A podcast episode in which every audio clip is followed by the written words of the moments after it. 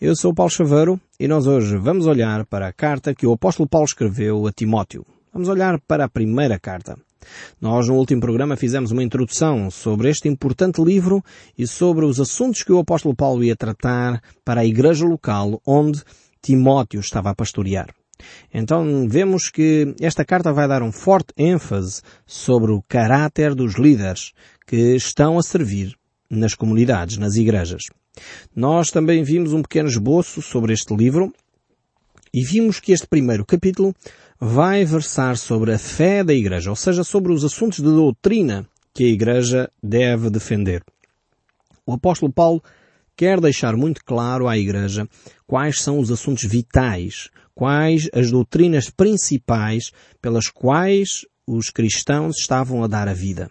Temos que relembrar que este era um, um, período extremamente dramático para a Igreja cristã, onde os cristãos estavam a pagar com a vida o facto de serem cristãos. Então era importante saberem naquilo que acreditavam e porque é que estavam a pagar com a vida eh, por acreditar no que acreditavam. Então este primeiro capítulo vai versar sobre este assunto tão importante que era os princípios de vida, a doutrina da Igreja. Depois do capítulo 2 nós vamos ver uh, onde está o lugar uh, da oração. E de facto deveríamos perceber isto. No terceiro capítulo vemos os líderes da Igreja e o caráter destes uh, líderes desta Igreja.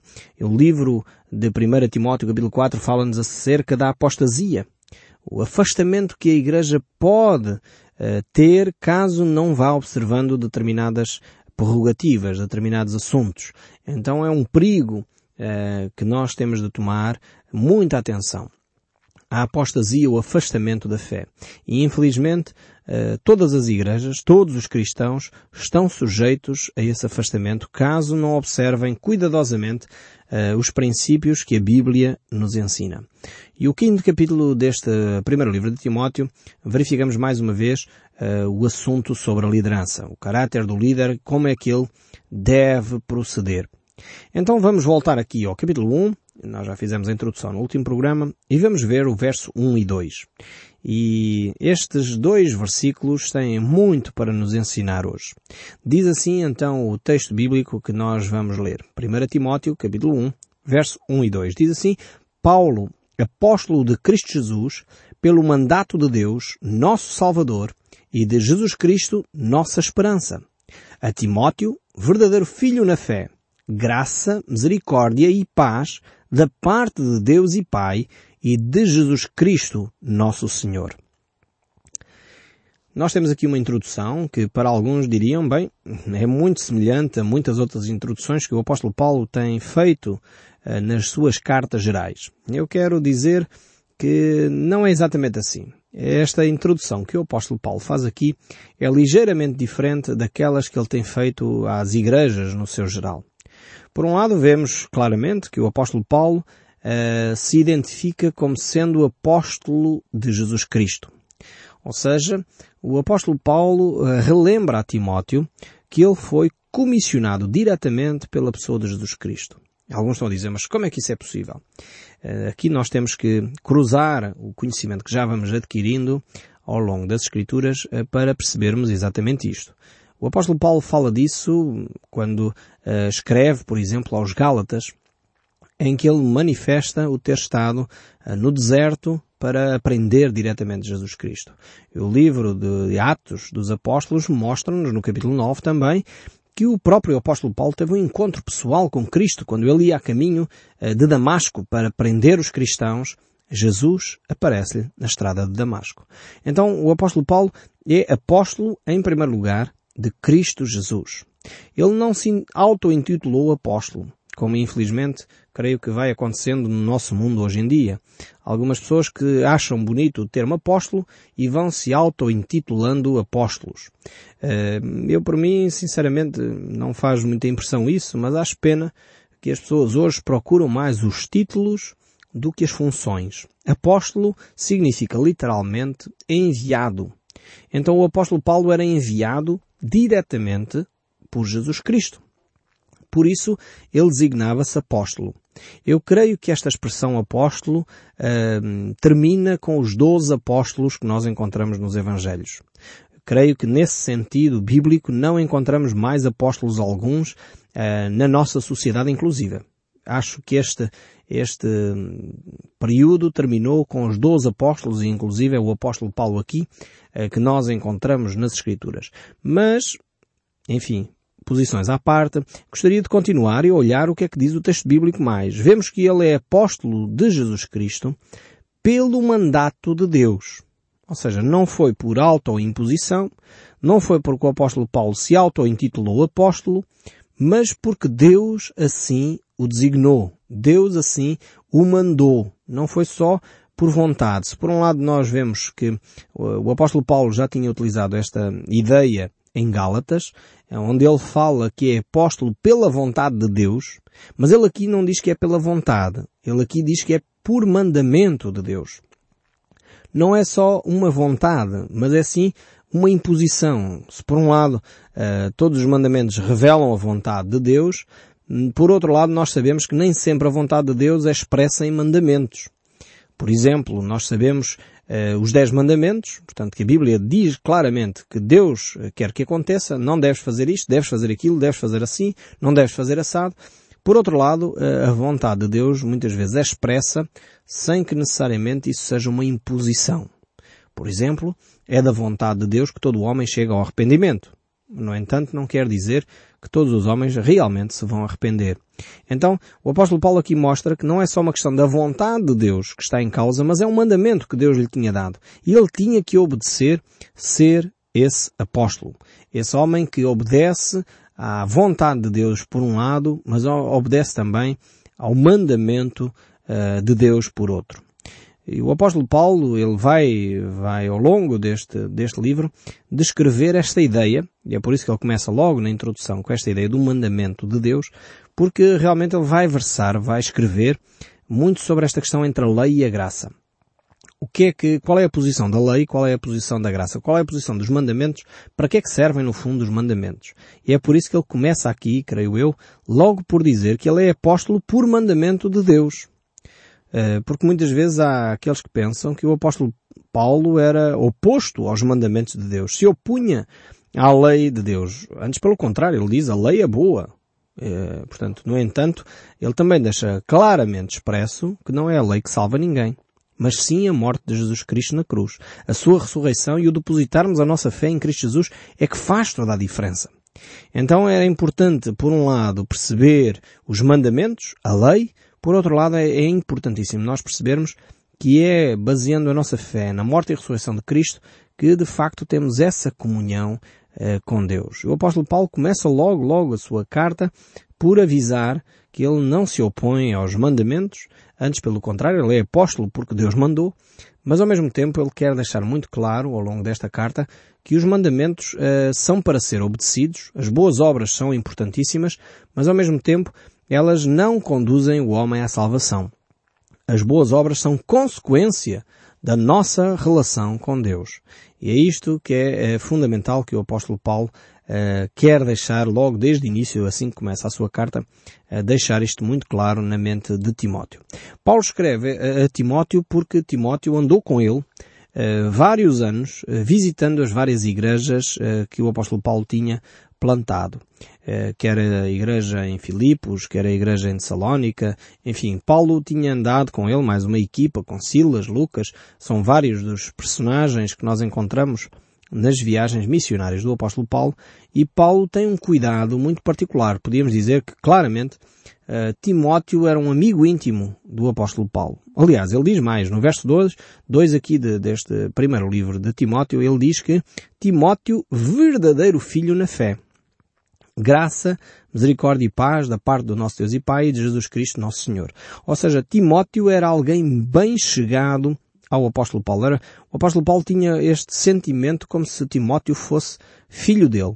Um filho genuíno, um filho verdadeiro na fé. Ou seja, foi alguém com o qual uh, o apóstolo Paulo uh, caminhou, ensinou, educou nos caminhos de Deus. Ou seja, era alguém por quem Paulo tinha grande estima como um pai tem uma grande estima pelo seu filho.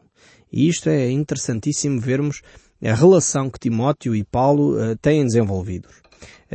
esta, esta relação de amizade, esta relação profunda, precisa de ser recuperada no nosso meio. Nas nossas comunidades cristãs era vital haver nas nossas comunidades cristãs este tipo de relacionamento em que os irmãos mais velhos olham para os cristãos mais jovens como filhos amados, como verdadeiros filhos. E as pessoas que nós levamos a Cristo eh, deveriam ser acompanhadas como nossos filhos. Na comunidade onde eu estou uh, envolvido, nós temos esse processo. As pessoas que levam alguém a Cristo devem cuidar desse, dessa nova pessoa que encontrou Cristo como um verdadeiro filho na fé. E, e o que é que se faz a um filho? Uh, se, se, você tivesse filhos neste momento, um bebê pequeno, o que é que se faz?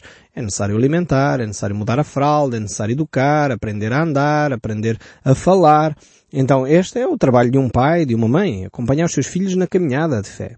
Só que às vezes nós achamos que na igreja as pessoas nascem de novo, e eu acho fantástica a expressão que Jesus Cristo usou, porque esta expressão de nascer de novo é de Jesus Cristo.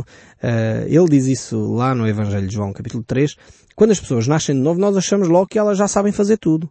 E infelizmente, às vezes o mais triste ainda, é que as pessoas não só pensam que os outros já sabem fazer tudo, como às vezes insistem que as pessoas que acabaram de aceitar a Cristo comecem já a ter práticas como se nós, eh, como se fôssemos nós, já há 10, 15, 20 anos como cristãos, e exigimos que os novos convertidos, os novos cristãos, comecem a viver e a saber do Evangelho como nós já sabemos. Temos que ter uma atitude completamente diferente. E temos que o ter porque as Escrituras assim o dizem. Não é porque eu estou a sugerir. A Bíblia mostra-nos claramente que há este paralelismo entre a vida espiritual e o nascimento de um filho. Jesus Cristo disse isso, é necessário nascer de novo, e aqui o apóstolo Paulo usa esta expressão para Timóteo, como se ele fosse o verdadeiro filho na fé. Então quando nós temos alguém que levamos a Cristo, nós devemos comportar-nos para com ele como verdadeiros pais espirituais. Ou seja, devemos ensinar essa pessoa a ler a Bíblia, devemos ensiná-la a orar, devemos gastar tempo com ela para levá-la e ensinar a caminhar com Cristo, o que significa ir à igreja, o que significa estar envolvida num grupo de oração, isso tudo é um processo. Não vamos esperar que isso aconteça do dia para a noite, assim como as crianças não nascem e começam logo a andar. Eu não sei se você conhece alguma criança que tenha feito isso. Se conhece, diga-me, porque isso é um fenómeno. Uma criança que acabou de nascer e começou a andar é algo que não acontece normalmente. Leva alguns meses até a criança aprender a andar e até começar a correr, até começar a falar, muitos mais meses acontecem. Na vida espiritual é a mesma coisa. Você deve levar alguém a Cristo e depois acompanhar essa pessoa passo a passo. Não espere que essa pessoa que aceitou Jesus hoje já tenha a sua vida completamente transformada amanhã. Vai levar algum tempo. Vai levar alguns meses. Vai levar tempo de oração. Muitas vezes vai levar uh, que haja reveses. Uh, o processo volta para trás. E, no fundo é como uma criança uma criança quando está a aprender a andar, não sei se você ainda está lembrado como é que é. Eu, os meus filhos ainda estão a crescer, mas ainda me lembro perfeitamente. Eh, eles davam três, quatro passos, caíam, depois eu estava lá para, para os agarrar. Nas primeiras vezes que eles davam os passos, não os deixava dar sozinhos, estava ali para amparar para eles não se magoarem. Porquê? Porque se eles se magoassem, provavelmente iriam ter mais receio a seguir de dar alguns passos sozinhos. Então, como pai, estava ali ao lado deles para não os deixar cair, muito menos para os deixar magoar, como é óbvio. Na fé cristã é a mesma coisa. Nós temos que estar ao lado daqueles que estão a nascer de novo, seja homem, mulher, criança ou jovem, nasceu de novo, tem um encontro com Jesus aos 20, 30, 50 anos, é como se fosse um bebê na fé. E tem de ser acompanhado. Os primeiros passos na sua caminhada cristã devem ser acompanhadas com grande vigilância. O apóstolo Paulo fez isto com Timóteo, por isso ele dizia que Timóteo era um verdadeiro filho na fé. E depois usou aqui uma expressão, mais uma vez, que ele usou expressões semelhantes noutros textos bíblicos, mas aqui usa uma outra expressão extremamente interessante. Ele usa a expressão graça, misericórdia e paz. Se por um lado Timóteo, que era um verdadeiro filho na fé, pois Paulo conhecia uh, o seu pai, conhecia a sua mãe, a sua avó, que eram verdadeiros cristãos, e ele descreve isto uh, de uma forma muito interessante uh, no livro de Atos, capítulo 16, uh, o verso 1 e 2, até eu gostaria de ler esse texto, quando ele diz, chegou também a Derbe e a Lista. Havia ali um discípulo chamado Timóteo, filho de uma judia crente, mas de pai grego. Uh, dele davam bom testemunho os irmãos em Listra e Ecórnio. Quis Paulo que ele fosse em sua companhia e por isso o circuncidou por causa dos judeus daqueles lugares, pois todos sabiam que seu pai era grego. Ao passar pelas cidades, entregavam aos irmãos para que os observassem as decisões tomadas pelos apóstolos e presbíteros de Jerusalém. Assim as igrejas eram fortalecidas na fé e dia a dia aumentava o número. Eh, então temos aqui uh, Timóteo, Paulo podia confiar, pois era realmente uma pessoa uh, que, que outras pessoas já tinham declarado que ele era um homem, um homem de confiança. E em Filipos uh, ele teve essa experiência. Filipenses 2, que ele escreve essa carta, o verso 19, ele diz, Espero, porém, no Senhor Jesus Cristo mandar-vos Timóteo, o mais breve possível, a fim de que eu me sinta animado também, tendo conhecimento da vossa situação porque ninguém tem de igual sentimento que sinceramente cuide dos vossos interesses, pois todos eles buscam o seu próprio interesse, não o que é de Cristo Jesus. E conheceis o seu caráter provado, pois serviu ao Evangelho junto comigo, como filho ao Pai. Este, com efeito, é quem espero enviar, tão logo tenha eu visto a minha situação. E estou persuadido no Senhor de que também eu mesmo brevemente irei. Temos aqui uma descrição fantástica de quem era este homem, eh, Timóteo, quem era este servo em quem Paulo confiava. E como eu disse, voltando agora aqui, o apóstolo Paulo usa esta expressão praticamente igual a eh, outras cartas, mas que na realidade é diferente. Graça, misericórdia e paz. Ele aqui acrescenta eh, este aspecto de misericórdia de Deus. Se por um lado ele já tem falado acerca da graça e paz, frequentemente ele diz isto, graça e paz da parte de Nosso Senhor Jesus Cristo. Aqui acrescenta a palavra misericórdia. E quando nos aproximamos realmente de Deus, este Deus de justiça, este Deus que é santo, nós uh, temos que nos aproximar e perceber que este Deus de justiça, este Deus de santidade, é também um Deus rico em misericórdia. Como nós vimos há bem pouco tempo, no livro de Lamentações de Jeremias, que se não fossem as misericórdias de Deus que se renovam a cada manhã, nós realmente seríamos consumidos. Porquê? Porque os nossos atos são contrários à vontade de Deus. Se Deus fosse só santidade, se Deus fosse só justiça, e não houvesse misericórdia neste nosso Deus, realmente nós seríamos consumidos num instante. Quantas vezes nós clamamos a Deus por justiça? Oh Deus, faz-me justiça aqui nesta situação. Oh Deus, há esta injustiça, por favor, faz justiça. Se Deus não fosse um Deus de misericórdia, provavelmente até nós já teríamos sido consumidos. Porque você provavelmente já fez coisas que desonraram o nome de Deus. Você já fez coisas, se calhar, daquelas que até você tem vergonha de falar. E se fôssemos consumidos cada vez que fizéssemos um erro, todos nós já teríamos sido consumidos. Damos graças a Deus por causa desta misericórdia.